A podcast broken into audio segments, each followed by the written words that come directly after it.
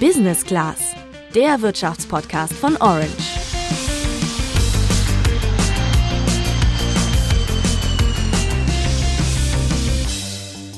Hey, geht's dir gut? Auf die Frage antworten wahrscheinlich die meisten von uns ja. Und dir? Ganz anders klang das in den letzten Monaten aber, wenn darüber geredet wurde, wie es der deutschen Wirtschaft geht. Von der Pandemie zur Energiekrise, Wirtschaft und Politik im Dauerstress. Durch höhere Energiepreise, durch eine höhere Inflation und einen abgebremstes Wachstum. Handelsblatt-Chefökonom Bert Rürup warnt ja auch, dass die kommenden Jahre eher mager aussehen. Und dann können wir schon sagen, dass die deutsche Wirtschaftsleistung mindestens 300 Milliarden nominal niedriger ist als vor der Pandemie. Das, was wir jetzt gegenwärtig sehen, das ist eher erst der Anfang, muss man leider sagen. Um rauszufinden, wie gut oder schlecht es der deutschen Wirtschaft gerade geht, schauen wir ja meistens auf das Bruttoinlandsprodukt. Das wird auch BIP genannt. Das konzentriert sich ja darauf, ob unsere Wirtschaft wächst. Aber wie wird das BIP eigentlich berechnet? Ist es noch der richtige Maßstab, um Wirtschaftswachstum zu messen? Und muss die Wirtschaft generell überhaupt wachsen? All das besprechen wir mit dem Wirtschaftspodcaster Ole Nümann und der Philosophin Katja Gentinetta in dieser letzten Folge unseres Podcasts. Ich bin Luca. Und ich bin Laura. Sag mal, Laura, wir haben ja im Intro schon das Bruttoinlandsprodukt erwähnt. Das wird ja meistens einfach BIP genannt, aber könntest du so aus dem Stegreif erklären, was das ist? Hm, also soweit ich weiß, sagt das doch aus, wie viel die Waren und Dienstleistungen wert sind, die innerhalb eines Jahres in Deutschland hergestellt werden, oder? Ja, yeah, Volltreffer. Wobei du dann noch die Vorleistungen für diese Waren und Dienstleistungen abziehen und die Nettosteuern auf Produkte und Imports dazu rechnen musst. Ich habe aber auch mal gehört, dass es nicht nur ein BIP gibt. Kann das sein? Genau, es gibt noch ein paar andere, zum Beispiel das BIP pro Kopf. Das bekommst du, wenn du das BIP durch die Anzahl der in Deutschland lebenden Personen teilst. Außerdem hast du vielleicht schon mal vom nominalen und realen Bruttosozialprodukt gehört. Vielleicht nehmen wir mal den Dönerpreis und erklären an dem Beispiel, was jetzt das nominale und das reale BIP unterscheidet. Da bin ich aber jetzt mal gespannt. Ja, jetzt kommt's. Also, wir fangen mal mit dem nominalen BIP an. Stell dir vor, letztes Jahr wäre in Deutschland nichts außer einem einzigen Döner hergestellt worden und der hätte 5 Euro gekostet. Dann wäre das nominale BIP letztes Jahr einmal 5 Euro, also halt 5 Euro gewesen. Dieses Jahr wäre in dem Beispiel wieder nur ein Döner produziert worden, aber der hat auf einmal 7 Euro gekostet. Dann wäre das nominale BIP von 5 Euro im letzten Jahr auf 7 Euro in diesem Jahr gestiegen. Das würde ja dann aber heißen, dass die Wirtschaft und der Wohlstand in Deutschland gewachsen sind, obwohl das in dem Fall nicht wirklich Sinn ergibt, oder? Es wurde ja trotzdem nur ein Döner hergestellt. So sieht's aus. Deswegen gibt's neben dem nominalen auch noch das reale BIP. Das berechnest du mit einem konstanten Preis, also ohne dass du die Preissteigerung des Döners in unserem Beispiel jetzt mit einbeziehst. Für das reale BIP nimmst du also den Dönerpreis im Basisjahr, in unserem Fall wären das die 5 Euro im letzten Jahr, und rechnest dann auch für dieses Jahr mit einem Preis von 5 Euro. Das klingt für mich schon sinnvoller als das nominale BIP, weil das ja auch zeigt, dass sich der Wohlstand im Vergleich zum letzten Jahr eigentlich nicht verändert hat. Finde ich auch. Also dadurch vermeidest du halt auch, dass das BIP durch Preisänderungen verzerrt wird. Wenn du das nominale und das reale BIP ausgerechnet hast, kannst du damit übrigens auch diese Preisänderungen ausrechnen. Das geht mit dem sogenannten BIP-Deflator. Den berechnest du, indem du das Nominale durch das reale BIP teilst und mal 100 nimmst. Im Beispiel mit dem Döner wären das 7 geteilt durch 5 mal 100, also 140. Der BIP-Deflator besagt jetzt, dass ein Ergebnis größer als 100 bedeutet, dass wir eine Inflation, also eine Preissteigerung hatten. Wie groß die ist, finden wir raus, wenn wir 140 minus 100 rechnen. Das ergibt 40, also hatten wir eine Inflation von 40 Prozent. Jetzt haben wir ja schon davon gesprochen, dass das BIP oft so interpretiert wird, dass es den Wohlstand einer Volkswirtschaft anzeigt. Das ist aber nicht ganz unumstritten, oder? Jo, aber warum genau, war mir auch noch nicht so richtig klar. Das hat mir dann Ole Nymon erklärt, der zusammen mit Wolfgang M. Schmidt, den du vielleicht noch aus unserer Influencer-Folge kennst, den Podcast Wohlstand für alle moderiert. Das BIP ist aus vielerlei Gründen nicht ausreichend, um den Wohlstand eines Landes zu messen.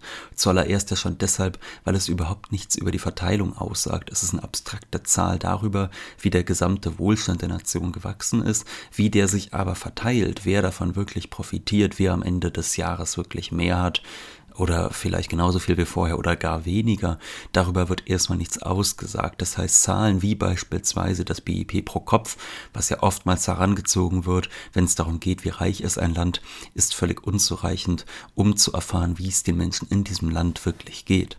Das hat uns die Philosophin Katja Gentinetta, die übrigens ein Buch über Wirtschaftswachstum geschrieben hat, an einem ziemlich krassen Beispiel klargemacht. Wenn es beispielsweise in einem Land in einem Jahr besonders viele Autounfälle gibt, dann schlägt sich das positiv aufs BIP nieder.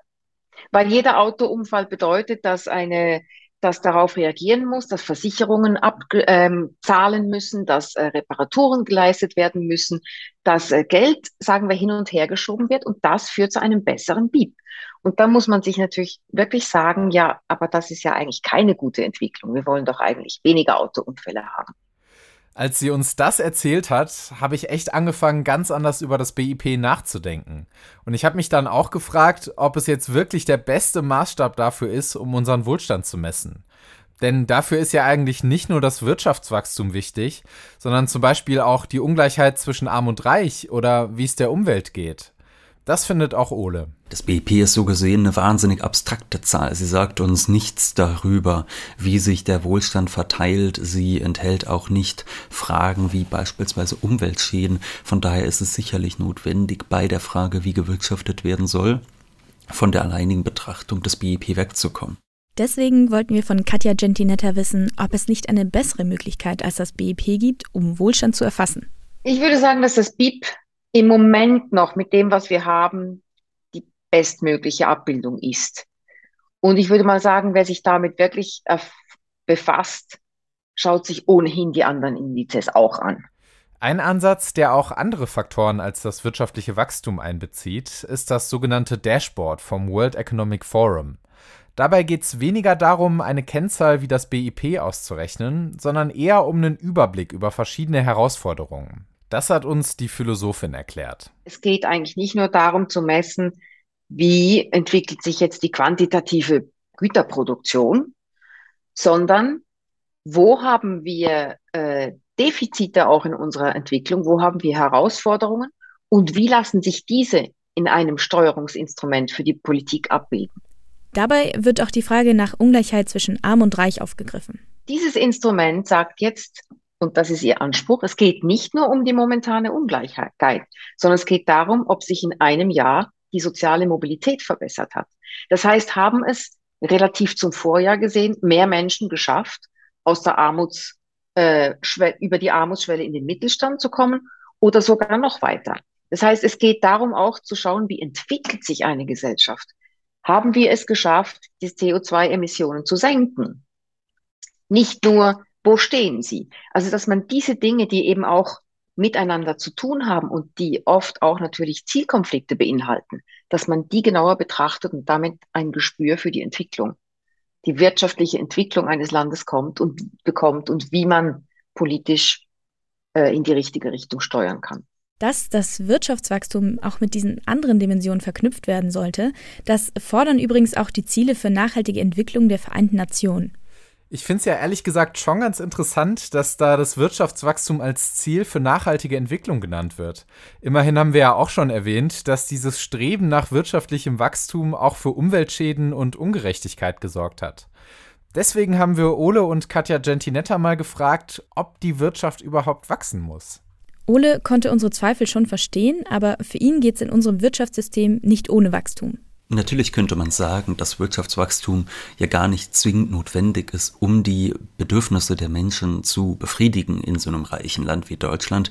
Wir dürfen nur dabei nicht vergessen, wir leben natürlich in einem kapitalistischen System, das heißt in einem System, in dem nur produziert wird, wenn sich jemand davon einen Profit versprechen kann. Das heißt, wenn jemand Geld ausgibt, um am Ende mehr Geld zu haben. Und das geht natürlich im Regelfall mit Wachstum einher. Welchen Stellenwert das Wachstum für unsere Wirtschaft hat, zeigt sich für Ole zum Beispiel dann, wenn wir uns einfach nur anschauen, dass äh, Wirtschaftsjournalisten, sobald irgendwo mal Stagnation ist, was einfach nur heißt, es wird nicht gewachsen, sofort das Wort Krise verlautbaren lassen oder dass Ökonomen und Politiker bei einer Dämpfung der Wachstumsprognose um 0,1 Prozentpunkt das schon fast einen Herzinfarkt bekommen, dann sieht man ja, nee, das äh, Wachstum ist nicht eine nice to have in diesem System, sondern eine zwingende Notwendigkeit, die sich komplett verselbstständigt hat, fernab der Frage, ob die sachlichen Bedürfnisse der Menschen eigentlich befriedigt sind oder nicht. Auch für Katja Gentinetta kommen wir nicht um wirtschaftliches Wachstum herum. Ich meine, die Frage, ob wir Wirtschaftswachstum brauchen oder nicht, die ist immer sehr schnell geklärt, wenn eine Wirtschaftskrise ins Haus steht und wenn wir Angst vor einer Rezession haben. Dann stellt sich die Frage, ob wir Wirtschaftswachstum brauchen, ja oder nein, stellt sich ganz einfach nicht mehr, weil alle der Meinung sind, wir brauchen Wirtschaftswachstum, weil wir wissen, was die Folgen sind. Arbeitslosigkeit, Lohnausfälle, keine Möglichkeit mehr, seinen Lebensunterhalt zu bestreiten, keine Möglichkeit, ein prosperierendes Unternehmen zu führen und damit wiederum Arbeitsplätze zu erhalten oder sogar noch äh, mehr Leute anzustellen, mehr Leute zu zahlen und so weiter und so fort. Deswegen war in unserem Gespräch auch das hier Ihr Fazit. Wachstum ist Entwicklung. Ohne Wachstum entwickeln wir uns als Gesellschaft nicht weiter, wir entwickeln uns als Individuum nicht weiter und kein Individuum oder keines, das mir bekannt wäre und ich glaube, das ist wirklich in der Natur des Menschen im Innersten drin. Jeder Mensch möchte weiterkommen in seinem Leben. Er möchte mehr verstehen, er möchte mehr wissen, er möchte besser werden in dem, was er macht. Und so gesehen ist für mich einfach die Differenz zwischen dem Wachstum, was wir oft da draußen bei der Wirtschaft betrachten, und dem, was uns als Mensch eingeschrieben ist, nämlich dieses Streben, ist nicht groß oder praktisch nicht vorhanden. Und das bestärkt mich eigentlich noch mal mehr zu sagen, wir müssen diesen Weg weitergehen, weil wir haben so viele Dinge noch nicht erkannt und noch nicht entwickelt, die uns nur zum Besseren führen können. Das Ding ist, dass dieses Streben vor allem für die Umwelt bisher einen ziemlich hohen Preis hat. Genau, laut dem Umweltbundesamt verursacht jeder Deutsche im Schnitt elfmal mehr CO2-Emissionen im Jahr, als er eigentlich sollte. Und trotzdem sagt die Philosophin, die Lösung dieser Probleme besteht nicht im Nichtwachstum, sondern im Wachstum, mit dem diese Probleme angegangen werden. Damit das nachhaltig funktioniert, sollten wir unseren Wohlstand wohl nicht nur am BIP messen, sondern eben auch andere Faktoren als nur das Wachstum der Wirtschaft mit einbeziehen. Für ein Wachstum, das Umweltschäden und Ungleichheit nicht weiter vorantreibt, muss sich vor allem auch die Politik einsetzen. Denn wie Ole schon gesagt hat, haben die Unternehmen durch unser aktuelles Wirtschaftssystem eher den Anreiz, so weiterzumachen wie bisher. Katja Gentinetta war in unserem Gespräch aber ziemlich optimistisch, dass das klappt und hat auch gesagt, der Mensch hat sich bisher immer angepasst und wird die Erde und sich selbst nicht zugrunde richten. Damit sind wir am Ende dieser Folge und tatsächlich auch am Ende dieses Podcasts angekommen. Es hat uns wahnsinnig viel Spaß gemacht, euch jede Woche Wirtschaft einfach zu erklären und wir hoffen, dass ihr genauso viel gelernt habt wie wir. Wir würden uns auf jeden Fall freuen, wenn wir euch ein bisschen für Wirtschaft begeistern konnten und hoffen, dass wir uns an der einen oder anderen Stelle wiederhören. Bis dahin sagen wir ciao, macht's gut. Ciao.